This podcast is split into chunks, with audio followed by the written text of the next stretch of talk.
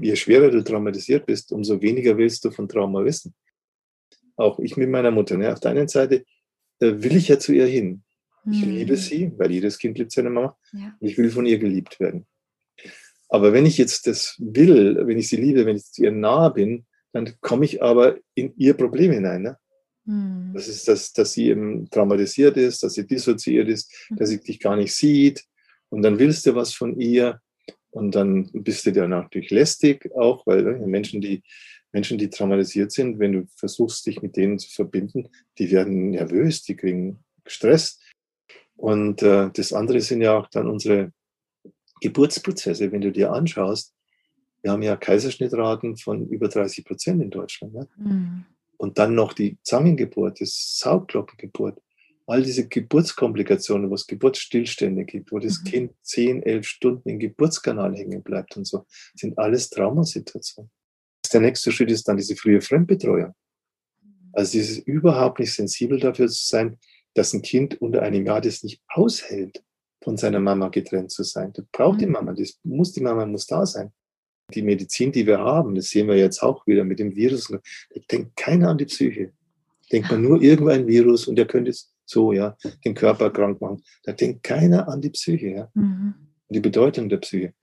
Kein Mensch, kein Politiker, der gesund ist in seinen gesunden Strukturen, schafft irgendetwas, was andere Menschen traumatisiert, was, was Wert zerstört, wo, wo, wo gewachsene Strukturen, die gesund sind, kaputt gemacht werden. Das wirst du nicht machen. Nur wenn du traumatisiert bist, machst du solche Dinge, weil du im Grunde dein eigenes Trauma permanent reinszenieren musst.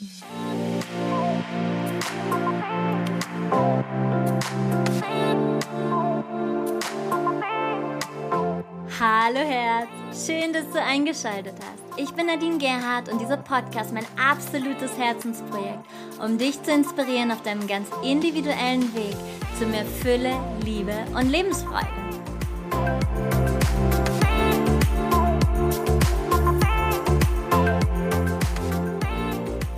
Hallo Soul Fam, wie schön, dass du wieder dabei bist zu einer neuen Folge von Heiter Besonnig mit mir Nadine und heute mit einem ganz, ganz besonderen Gast, auf den ich mich riesig gefreut habe. Ich war selbst schon auf Seminaren bei ihm und ich finde seine Arbeit großartig und auch all die Bücher, die er über dieses Thema geschrieben hat, sind sensationell. Seine Arbeit ist so wichtig und ich feiere diesen Mann. Bevor wir aber loslegen, möchte ich dir noch erzählen, dass die nächsten Wochen einige Retreats anstehen. Das nächste ist Ende Juli ein Rebirthing und Sound Healing Retreat in der Nähe von Wiesbaden. Danach geht es Ende August auf ein Silent Retreat im Lago oder nicht im, sondern in Norditalien am Lago Dorcia im wunderschönen Mandalay Retreat Center. Und Anfang September gibt es ein Goddess Retreat für Frauen mit ganz viel Frauenarbeit, Zeremonien, Ritualen und ihr wisst, es ist mein absolutes Herzensanliegen, diese Arbeit, dieses, ja, dieses Schöpfen weiterzugeben. Natürlich mit dem Podcast zusammen und noch diversen anderen Sachen, die ich mache und tue und, äh, und im Sein bin. Also ich freue mich auf jeden Fall, wenn du Lust hast, mit dabei zu sein und an dir arbeiten möchtest und ja, mehr noch zu deinem Wesenskern kommen möchtest. Und heute geht es um das Thema, wie heilt eine zerbrochene Psyche? Und ja, da gibt es ja die diversesten Traumaformen. Was mich sehr interessiert hat auch, was, äh, war das Thema, wie erschaffen wir eine gesunde Gesellschaft? Wir sprechen über Trauma, Psychotrauma, Entwicklungstrauma, pränatale Traumata, Symbiosetrauma, transgenerationale Traumata und kollektive Traumata. Also es wird sehr spannend. Wir gehen alles durch und eigentlich war der Termin gedacht für ein Entwicklungstrauma, aber wir haben alles mitgenommen, weil jetzt hatte ich ja den Experten direkt an meinem Ohr. Und deswegen freue ich mich, dass wir gemeinsam heute wieder eine ganz tolle Podcast-Episode haben, die dir hoffentlich sehr viel Mehrwert liefert. Das äh, freut mich, wenn das nämlich so ist. Und ja, herzlich willkommen, Professor Dr. Franz Ruppert. Lieber Franz Ruppert, vielen, vielen Dank, dass du heute zugesagt hast. Du bist Professor für Psychologie, Psychotherapeut, Traumatherapeut, Aufklärer in Bezug auf Trauma und du hast die identitätsorientierte Psychotraumatherapie entwickelt, also kurz IOPC. Und ja, vielen Dank für dein Sein. Vielen Dank für deine großartige und vor allen Dingen sehr liebevolle Aufklärungsarbeit, die du die ganzen vielen Jahre leistest. Und ich freue mich super sehr auf dieses Interview heute. Mhm. Ich freue mich auch, Nadine, auf unser Gespräch. Kannst du bitte zuallererst den Begriff Trauma einmal definieren? Mhm. Ja, Trauma ist, kommt vom Griechischen, heißt Wunde. Das die Mehrzahl heißt Traumata, eben auch aus mhm. dem Griechischen, heißt Wunde, Verletzung und den Begriff, den verwendet man schon länger auch in der Medizin, dass man sagt, es gibt so ein Schädel-Hirntrauma zum Beispiel, wenn jemand eine Gehirnerschütterung hat.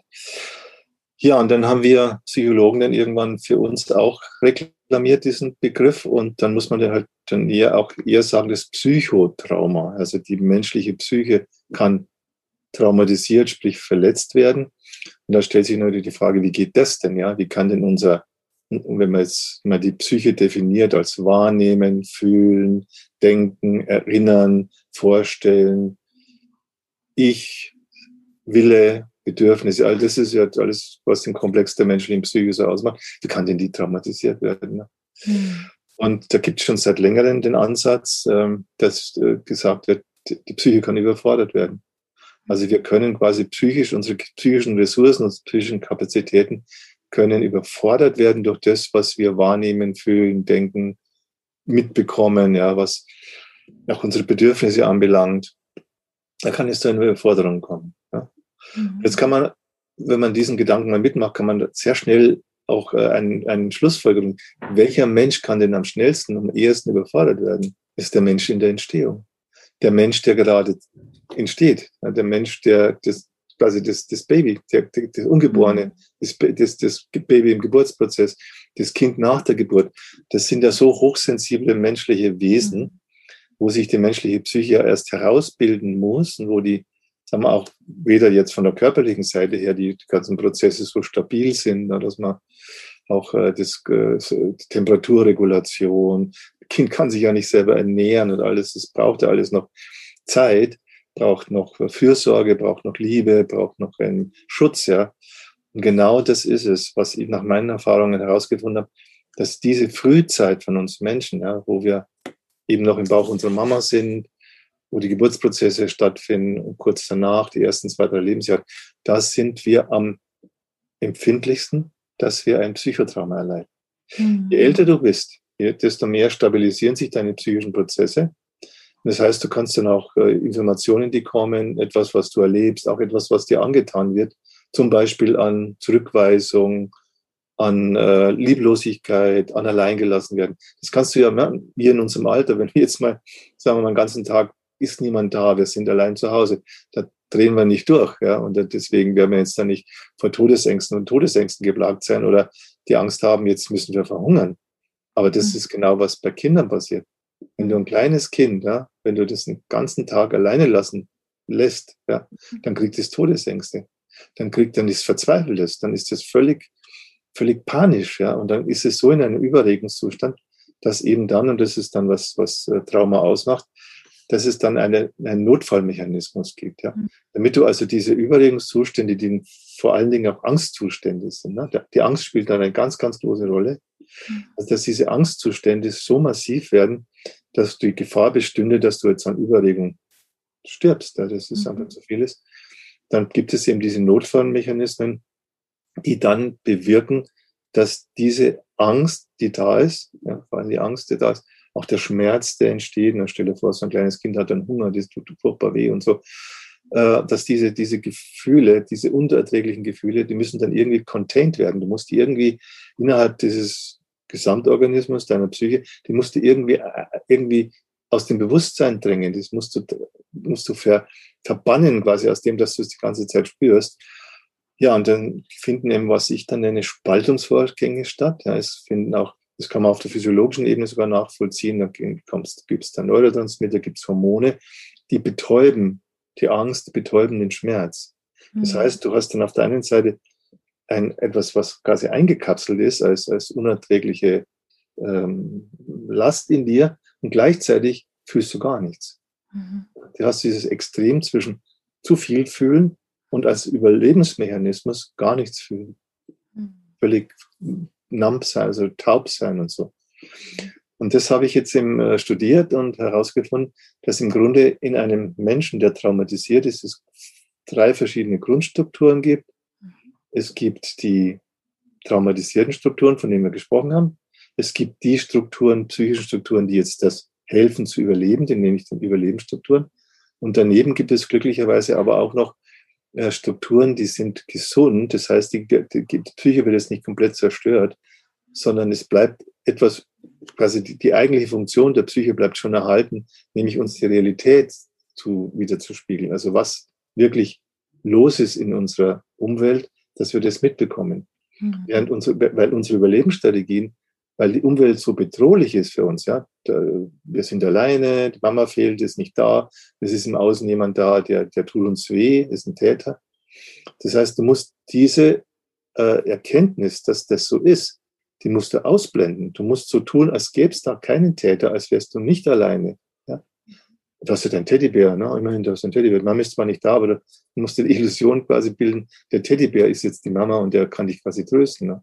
Obwohl er es ja natürlich nicht kann, ja, aber so, dann, dann, dann entwickelt sich quasi im, im, im Kopf eines Menschen entwickelt sich dann quasi eine Eigenwelt. Die ähm, Funktion der menschlichen Psyche ist, ist es dir die Welt zu erschließen, wie sie ist noch. Und dann verarbeitest du diese Information entsprechend deiner Bedürfnisse. Mhm. Dazu ist es wichtig, dass die Welt halt möglichst präzise erfasst wird, wie sie ist. Mhm. Ist da jemand, ist da keiner? Ist da eine Gefahr, ist da keine Gefahr? Ist da etwas zu essen da, ist nichts zu essen da, regnet es so richtig? Das, das muss stimmen. Ja, Im Grunde muss das stimmen. Mhm. Wenn du jetzt allerdings eine Traumaerfahrung gemacht hast und diesen Notfallmechanismus gibst, äh, brauchst, dann hast du einen Teil deiner Psyche, der erfindet sich die Welt. Mhm. Der muss sich die Welt so zurechtlegen, dass sie nicht mehr, nicht mehr bedrohlich erscheint. Ja? Also das heißt, auf eine gewisse Weise kannst du, du musst eine rosarote Brille aufsetzen, dass alles gar nicht so schlimm und bedrohlich ist, wie es wirklich ist. Mhm. Das heißt, dass du, du hast dann im Grunde äh, drei verschiedene Welten in dir. Ja, du hast jetzt diese traumatisierte Welt in dir, die furchtbar ist, die schrecklich ist.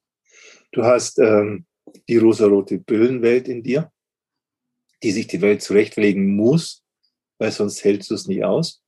Und dann hast du noch diese gesunden Anteile, die nach wie vor in der Lage sind, mal ganz realistisch einzuschätzen, ist der jetzt die Mama da oder ist sie nicht da? Hm. Und das ist gar nicht einfach. Stell dir vor, du hast jetzt plötzlich, du hast diese Traumaerfahrung gemacht, eine ganz bedrohliche Lebenssituation. Die hatte ich quasi jetzt, kann man auch so das Bild verwenden, der Blitz hat eingeschlagen mhm. in dich. Und dann, hat, und dann spaltet sich in dir diese innere Struktur außen bist du vielleicht immer noch der gleiche Mensch. Ja. Nach mhm. außen sieht dir es auch keiner an. Nach außen hast du jetzt den Körper, hast den Kopf, hast du Augen, Ohren und so. Und wenn keiner, wenn man jetzt nicht genau hinschaut, dann meint man ja, okay, der, der ist ja gesund, der Mensch und so. Aber innerlich ist der dann mhm. gar keine Einheit mehr. Also du bist keine einheitliche Person mehr, sondern du bist eigentlich drei Personen in dir. Mhm. Eben die eine Person mit diesem Realitätsbezug, die andere Person, die in diesem furchtbaren äh, Trauma sitzt und zittert und, und pippert und, und Angst hat, Todesangst hat. Und dann hast du noch eine dritte Person in dir, die sagt, ist doch alles in Ordnung, ist doch wunderbar, wo ist das Problem? Mir geht's gut. Ja, ist alles nicht so schlimm. Ja, ja, okay. Man kann schon irgendwie, ja, langweilig ist mir schon ein bisschen und so. Ich hätte schon gerne mal, dass ein bisschen mehr los ist, aber im Grunde passt alles. Also ne, das, heißt, in einer Person hast du aber dann nach außen erscheint eine Person, aber innerlich hat die jetzt erstmal drei Personen. Und dann stell dir vor, wenn's, wie, wie es ist, du erleidest mehrere Traumatisierungen. Mhm. Wie schnell sich das dann in dir potenziert, wie viele verschiedene innere Personen du dann hast. Mhm. Und eine Erkenntnis ist die, dass diese Innenpersonen ja immer im Grunde so alt sind, als du bist, wenn das Trauma passiert. Ja.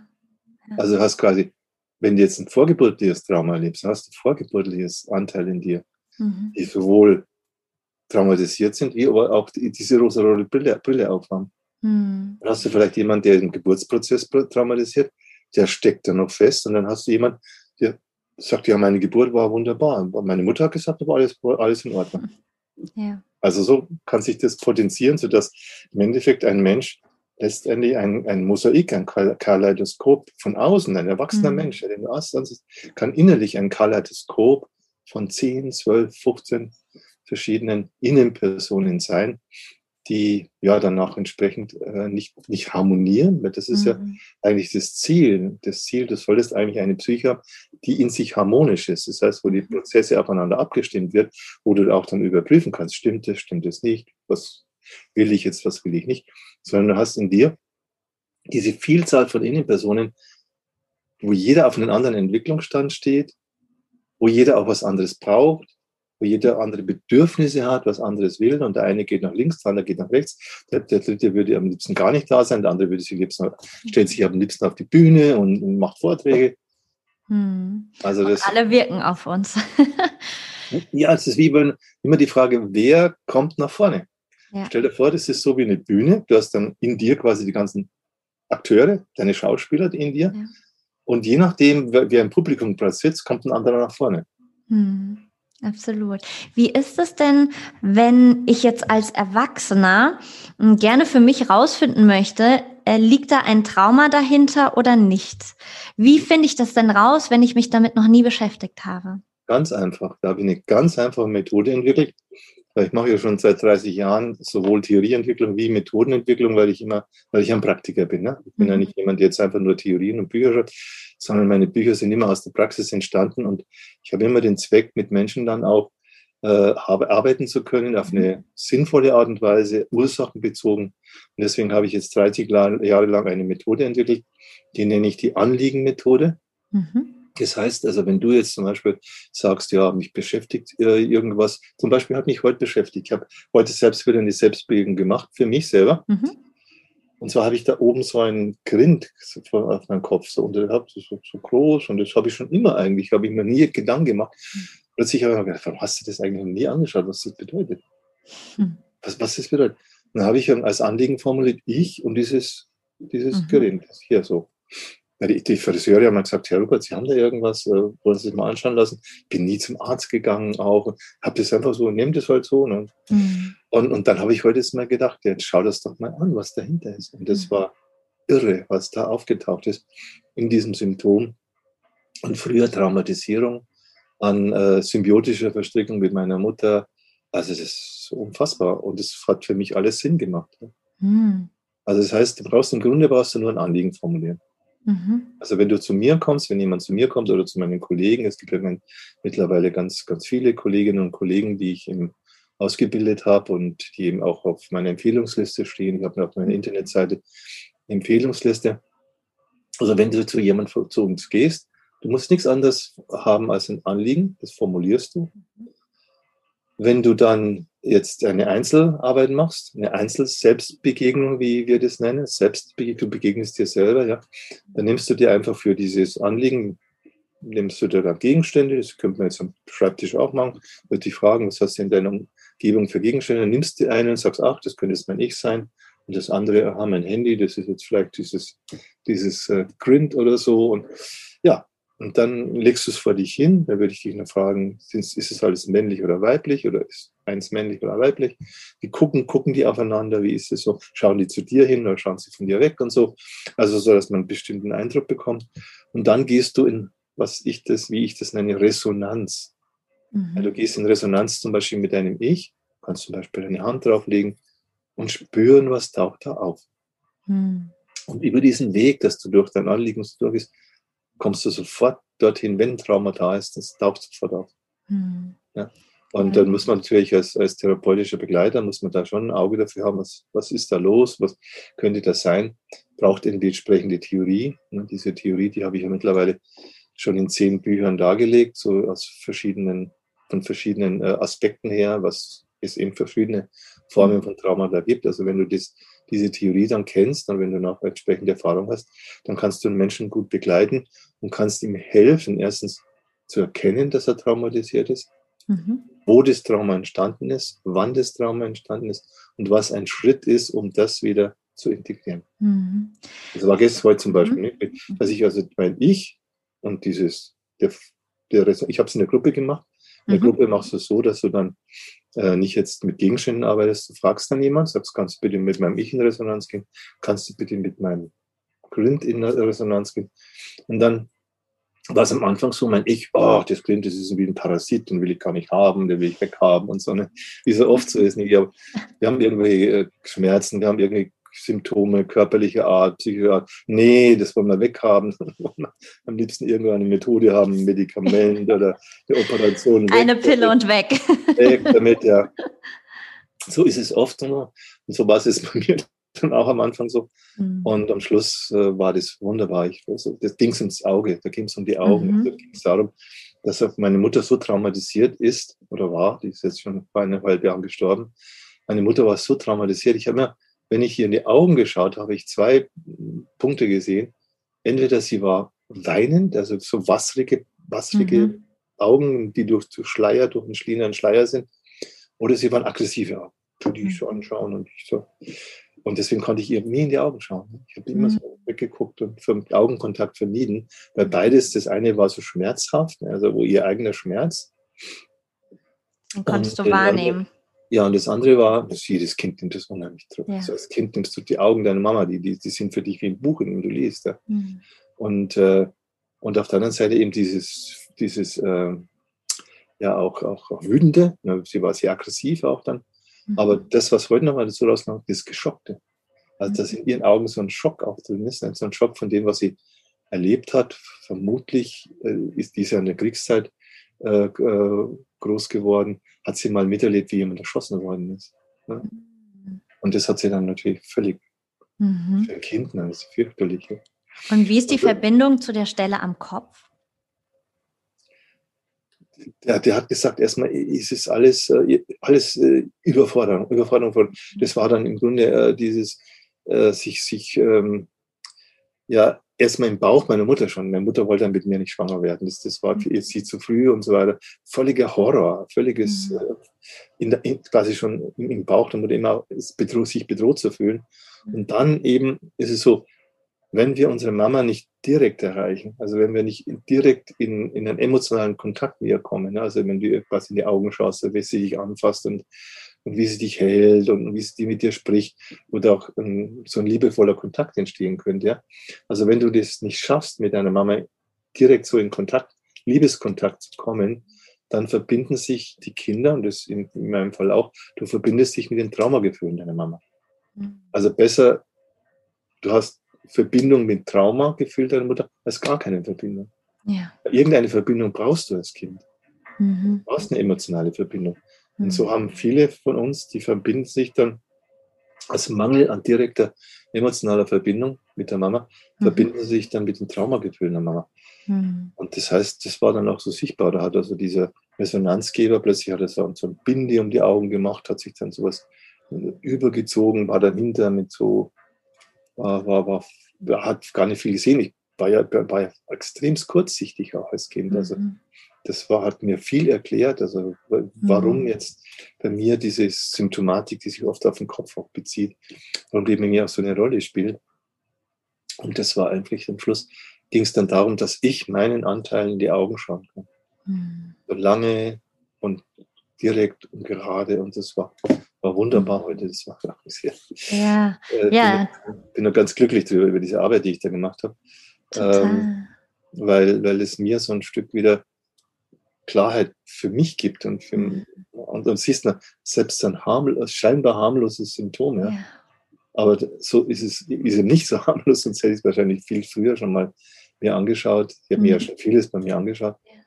Und es war sehr, sehr hilfreich. Ja, danke für deine Offenheit. Das finde ich auch sehr bewundernswert, weil ähm, ich erlebe es immer wieder auch bei Kollegen. Da ist es manchmal so, na ja, jetzt äh, bin ich Therapeut, jetzt bin ich Coach und jetzt ist alles geheilt und alles super. Aber ich glaube, äh, es geht immer weiter bis ans Lebensende und das ist ja plötzlich kommt etwas ins Bewusstsein und dann genau kann man sich mit diesem, was da eben äh, drunter liegt, sich auch beschäftigen. Deswegen danke, dass mhm. du es erzählt hast. Das finde mhm. ich ganz, ganz ganz toll. Du sagtest vorhin das Thema Symbiose. Kannst du in kurzen Worten einmal erklären, was Symbiosetrauma bedeutet? Mhm. Ja, da fangen wir auch am besten mit dem Begriff, mit dem Begriff an, der mhm. Symbiose. Sym heißt zusammen, Bios heißt Leben. Also im Grunde heißt Symbiose Zusammenleben. Also mhm. dass eben Lebewesen verschiedener Art miteinander zusammenleben und eben auch Menschen miteinander eben einem Zusammenleben. Das ist ein ganz neutraler Begriff erstmal. Allerdings äh, gibt es diesen Begriff in der Psychologie schon länger als etwas so auch äh, vielleicht eher Negatives, man sagt pathologisches. Man sagt ja, jemand ist symbiotisch abhängig, jemand ist symbiotisch verstrickt. Ja. Mhm. Und das ist in der Tat äh, etwas, was äh, tatsächlich äh, schädlich ist für einen. Das heißt, auf der einen Seite, so wie hier, auch ich mit meiner Mutter, ne, auf der einen Seite will ich ja zu ihr hin. Ich mhm. liebe sie, weil jedes Kind liebt seine Mama. Ja. Ich will von ihr geliebt werden. Aber wenn ich jetzt das will, wenn ich sie liebe, wenn ich zu ihr nahe bin, dann komme ich aber in ihr Problem hinein. Ne? Mhm. Das ist, dass, dass sie eben traumatisiert ist, dass sie dissoziiert ist, mhm. dass sie dich gar nicht sieht. Und dann willst du was von ihr und dann bist du dann natürlich lästig auch, weil ne, Menschen, die Menschen, die traumatisiert sind, wenn du versuchst, dich mit denen zu verbinden, die werden nervös, die kriegen Stress, die, die wollen dich dann auch wieder vom Leib halten, die wollen dich ja mhm. fernhalten. Und wenn du als Kind dann hinterherläufst, dann kriegst du irgendwann mal kriegst du eine halt auch gescheuert, ja, weil, weil die sagen, lass mich in Ruhe und, und, und sie fühlen sich ja bedroht von dir. Mhm. Ja. Beziehungsweise Mutter, meine Mutter anscheinend äh, auch so, dass die mich dann natürlich, wenn sie mich sieht, ja, verwechselt mit dem Mann, der da, den sie da gesehen hat, der erschossen worden ist. Oder vor meiner Geburt ist ja ihr Vater verunfallt, da musste sie den auch ja, der, der wurde da von der Waldarbeit nach Hause gebracht. Sie war zu Hause, sie war krank und dann musste die den zusammen mit ihren Schwestern für die Beerdigung vorbereiten. Musst du mal vorstellen, wie das ist für die hier. Und morgen verabschiedest du deinen Vater noch, dass der geht zur, zur Waldarbeit. Und dann plötzlich am Abend fahren die, die ihn mit dem, mit, dem, mit dem Traktor vor die Haustür und schauen, der liegt ja unter Ding und hat einen zertrümmerten Schädel. Ne? Mhm. Das ist ja auch vor meiner Geburt passiert. Das heißt, sie wird natürlich immer auch dann durch mich an sowas erinnert oder wurde daran erinnert. Ja. Und deswegen äh, bin ich ja eine permanente Bedrohung für sie. Ja, dann, dann, kommt, das, das ist dann, du, du komm, willst deiner Mama nahe sein und bist aber gleichzeitig für sie eine Bedrohung, dann wird die aggressiv, weist sie zurück. Und, aber du kannst als Kind, du kannst als Kind nicht jetzt sagen, ich verzichte auf meine Mama. Mhm. Habe ich ja schon auch versucht. Ja, ich habe dann versucht, ein ganz braves Kind gewesen, das, das dann irgendwie viel alleine war, viel für sich allein gespielt hat und so. Irgendwann mal, irgendwann lernst mhm. du das, dass es gar nicht anders geht. Mhm. Aber trotzdem bleibt dieses, äh, diese Not, die braucht meine Mama und, und sie ist aber nicht erreichbar, bleibt vorhanden. Das heißt, selbst wenn du, wenn du jetzt ein Teil von dir sagt, komm, sei vernünftig, da, da kriegst du immer nur wieder Abfuhr und Zurückweisung und so, äh, komm, hör auf damit. Ne? Du kannst, deswegen ist aber dieser Kindanteil nicht zufriedengestellt. Der, der, der, der, der, der braucht Liebe und das kannst du nicht einfach sagen, verzichte auf die Liebe von deiner Mama, das geht nicht. Das heißt also, dann ist man da, hängt man so fest und daraus entwickeln sich dann die Symptome. Mhm. Entwickeln sich zum Beispiel auch körperlich, eine vieles, Vielzahl von körperlichen Symptomen. Also es lohnt sich immer, nicht? Und wenn du, wenn du körperliche Symptome hast, Entzündungen, Hautausschläge, Magengeschichten, Ohrensausen, was auch immer, es lohnt sich immer, das zu hinterfragen in Richtung, bin ich hier symbiotisch mit meiner Mama verstrickt. Hm. Du beziehst es ja jetzt sehr auf Mama. Wie wichtig ist der Papa in diesen ersten Jahren? Zweit, ist es gleichgestellt? Zweitwichtig. Man kann eins eindeutig sagen, es ist einfach von der Natur so und Menschennatur so. Wir leben, wir, wir quasi werden gezeugt in der Mutter. Ne? Die Zeugung findet ja in der Mutter statt, im Bauch der Mutter statt, in der Quermutter statt. Und äh, deswegen ist auch die erste Bezugsperson ist unsere Mutter. Also das ist nicht unser Vater. Also deswegen können Väter nicht die gleiche, wir haben die nie die gleiche Bedeutung für uns wie, wie die Mutter. Sie können dann eine, eine, wichtige Bedeutung haben, wenn sie sich, wenn sie da sind überhaupt. Dann stellen wir vor, es gibt ja auch manche Frauen, die werden schwanger von einem One-Night-Stand und am Schluss wissen sie gar nicht, wo der Mann ist, mhm. der das mhm. Kind gezeugt hat. Ja. Oder ist es eine Partnerschaft und da ist der Mann da und da ist, die sind vielleicht auch äh, zusammen und der Mann hat vielleicht sogar Interesse daran, mhm. schon in, in, der Schwangerschaft zu wissen, wie sich das Kind entwickelt. Dann hast du natürlich eine Chance, irgendwie auch so neben der Mutterbindung auch so eine Vaterbindung schon an zu beginnen. Aber das kommt immer darauf an, wie sich die Väter halt dann auch interessieren für die Kinder. Und so fängt ja erst so langsam an, dass ich jetzt, haben wir jetzt die, die neue, junge Generation von Männern mehr als auch ihres Vaterseins besinnen und gerne vielleicht auch Vater sein wollen. Während wenn du jetzt mal ein paar Generationen zurückgehst, da es mal, ja, Kinderkrieg ist Frauensache und, oder auch religiös, ne, da gibt es vielleicht eine muslimische Kultur, ja, die Frauen und mit, mit fünf Jahren gehe ich mal mit dem Sohn zum ersten Mal zusammen in die Moschee und zeige ihm, wie das Beten geht. Ja. Mhm. Also, so, solche Traditionen gibt es ja auch. Mhm. Also es, auf alle Fälle kann, kann man deutlich sagen, auch in der Psychotherapie ist, spielt die Mutterbindung eine wesentlich größere Rolle als die Vaterbindung. Aber es lohnt sich auf der anderen Seite auch wieder, habe ich auch schon gemacht. Ich habe natürlich meine Vaterbindung des Öfteren schon mal angeschaut und äh, einmal war so eine Situation, wo ich eine Arbeit gemacht habe, wo es wirklich so war, wo ich gesagt habe, okay, mein Vater war ja Schäfer ne, und war sich natürlich für den Schafe und so war unterwegs auch und so. Da habe ich gesagt, okay, jetzt bin ich auch ein Schaf, dann interessiert sich mein Vater für mich, weil mhm. der interessiert sich ja für Schafe, dann muss ich auch ein Schaf sein, damit der einen Blick für mich hat. Ne? Also so, so kann das ja auch passieren, nicht? Dass, dass, ja. Dass du als, als Junge gerade auch einen Vater Hunger hast. Ja, du möchtest natürlich auch irgendwie so mal so Mann werden und, und dir was abgucken und deswegen guckst du auf deinen Papa, was macht er so und nimmst den als Vorbild und idealisierst den natürlich auch. Mhm. Und da kommt es immer darauf an, ob dein Vater überhaupt einen Sens hat. Und in meinem Fall war es ja auch so, mein Vater ist ja auch kriegstraumatisiert, Flucht, Vertreibung. Und der war nicht besonders gut in dem Sinne, dass er das aushält, wenn du, wenn du Emotionen zeigst oder so, weil das mhm. hat bei ihm viel zu viel eigene Emotionen hochgeholt. Ne? Also wenn du ihn so bewundert hast, wenn er dir was erzählen kann, wenn du ihm nicht groß widersprichst, sozusagen, dann, dann geht's, ja. Aber bitte nicht an seinen eigenen Emotionen rühren. Das ist ihm dann auch zu viel. Ne? Ja, wenn du als Kind dann Emotionen zeigst, das war ja, dann hat er sich sofort überfordert gefühlt und hat sich dann wieder mit irgendwas abgelenkt. Das glaube ich. Also ich meine, wenn wir jetzt bei mir sind zwei Generationen, wenn ich jetzt zurückgehe, mein Opa, der im Krieg war und all seine Brüder, die im Krieg waren, die ähm, ja im Gefängnis saßen viele Jahre und ähm, ganz viel Schlimmes erlebt haben, viele Freunde verloren haben und und und. Meine Oma damals vergewaltigt worden. Das trägt sich ja auch alles weiter und das ist ja dieses ähm, also so erkläre ich mir das eben auch. Ähm, wenn du tiefe Liebe zulassen kannst, dann ist es auch das Gegenteil, was dann kommt. Es kommt der tiefe Schmerz eben auch. Und wenn du den tiefen Schmerz nicht spüren kannst oder möchtest eben, weil so viel Schlimmes passiert ist, kannst du auch keine tiefe Liebe zulassen. Und das ist ja das, was dann auch immer wieder an Transgener, ähm, äh, mir fällt das Wort gerade nicht, Transgener, du weißt, was ich meine, ähm, dass es weitergetragen wird. Mhm, mhm. Und jetzt leben wir ja in einer Gesellschaft, hm, wie beschreibe ich sie? Also so nehme ich das wahr, dass äh, sehr stark eben der Fokus darauf ist, dass wir sehr stark auf Leistung geprägt sind, sehr stark auf äh, dem Funktionieren, dem viel Geld verdienen. Uns ist Ansehen wichtig, uns ist ein gefülltes Konto wichtig. Und ähm, dann ist natürlich auch, also so erlebe ich es, ich komme aus Frankfurt, ja, Großstadt, da ist ganz viel schon so bei Frauen, die nach wenigen Wochen schon nach der Geburt anfangen, ihre Wasserkisten in den sechsten Stock im Altbau zu tragen und noch das Kind und so weiter, schnell schon zu diesem, es muss alles wieder perfekt sein, ja, mhm. ähm, vermeintlich perfekt. Was mhm. sagst du denn zu diesem ganzen Geschehen.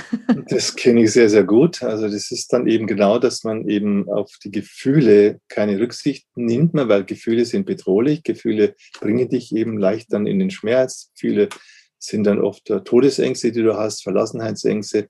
Und da weiß man nicht, wie man mit umgehen kann. Ja? Also wenn, das stimmt ja auch, solange du keine therapeutische Unterstützung hast, solange auch keine therapeutischen Gruppen hast, wo das wo man das quasi gewohnheitsmäßig schon macht und sagt, man setzt sich eben mit eben solchen schwierigen Gefühlen auseinander. Ja, was, was, was bleibt dir anderes übrig, als dann in diese Notfallmechanismen zu gehen, Gefühle abzutrennen, abzuspalten, vermeiden, in die Vermeidung zu gehen und dann zum Beispiel in den Aktionismus. Ja, es ist eine, so, dich abzulenken durch Tun und Machen. Das ist das eine. Mhm. Oder nicht, nicht eben statt, statt zu fühlen, reden, reden, reden ohne mhm. Unterlass zu reden. Ja. Und zwar eben oberflächliches Zeug, wo man möglichst nicht mit über Gefühle redet, sondern einfach über alles Mögliche daherredet, aber nicht, äh, aber nicht empath empathisch dann, dann redet. Das heißt, man geht in den Kopf letztendlich. Mhm. Ja. Statt zu fühlen, geht man in den Kopf.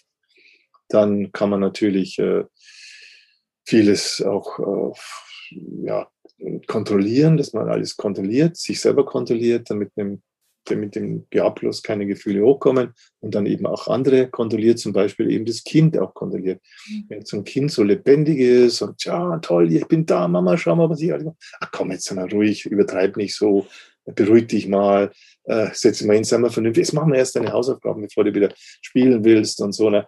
Also wo man diese, diese überschäumende Lebensfreude, die Kinder ja haben von Haus aus, ne? also die wollen dann, so, hier, ich bin da und dann mhm. äh, wollen sie natürlich auch immer bewundert werden. Und, so. und das wird dann so von diesen verkopften Erwachsenen, die eben selber Angst vor ihren Gefühlen haben, die werden so runtergedämmt, ja. Der wird so, ist immer so ein draufgeht. Ich kann mich noch erinnern, da war so eine Situation, ich habe begeistert Fußball gespielt, ja. Und äh, wir haben am Land gewohnt und dann äh, sind die Eltern in die Stadt gefahren. Ich habe gesagt, bitte bring mir einen Fußball mit, ich will unbedingt einen Fußball und so. War ein Leben und ein Lederball und so weiter und so. Weil du, wenn du einen Fußball hattest und dann auf dem Dorf mit deinen Spielkameraden warst du natürlich der King, wenn du einen Fußball. Und was, komme, was, was, was passiert, wenn sie wiederkommen? Bringen die mir so eine braune Gummilederpflunze mit, ja, und sagen, das wäre ein Fußball. Ich habe es nicht gefasst. Ich habe sowas von einen Aufstand gemacht, habe sowas von mhm. geheult und, und, und war verzweifelt, ja, was, was ihnen einfällt. Aber da hat man gemerkt, keinen Sens, ja, also keinen Sens dieser Begeisterung, ja, dieses, ich glaube gar nicht, dass so viel Unterschied war vom finanziellen her. Mhm. Aber wenn da ein bisschen mitgefühlt hätten, ja, okay, der ist begeistert, dann geben wir ihm halt das. Ne? Mhm. Und, und nee, da stattdessen so ein, so ein blöden Gummiball, also mit dem du ja nichts anfangen kannst. Mhm. Also das, das war so als ein Beispiel für dieses Runterdämpfen, ja, dass du, dass du so, pff, du hast gleich einen Kopf kürzer gemacht, ja. Mhm. Und so geht es natürlich auch in der Schule zu und, und ja.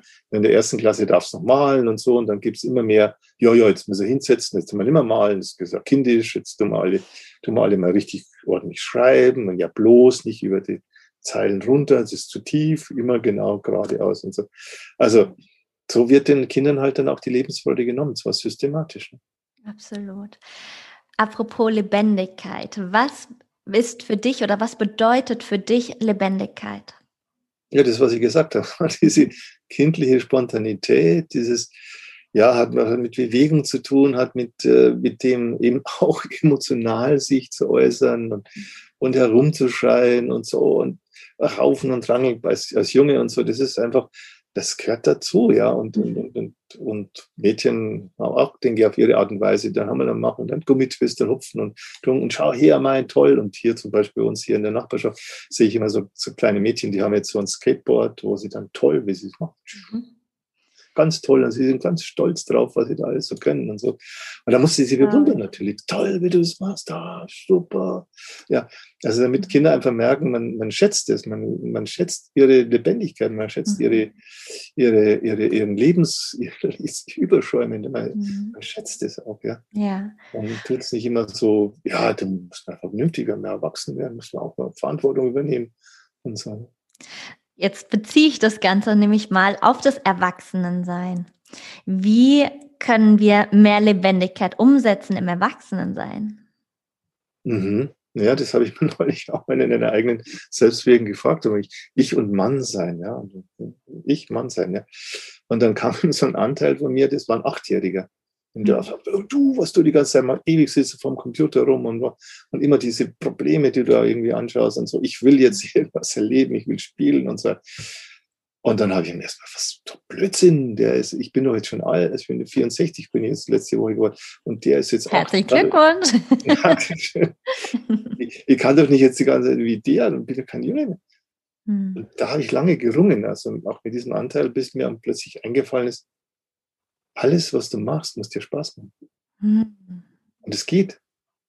Das geht. Und wenn du jetzt merkst, dass du etwas, was du machst, das ist einfach nur so ein Pflichtgefühl und ich muss und so. Erstens ist es ja sowieso nicht so besonders gut, was dabei rauskommt. Mhm. Weder für dich noch für andere.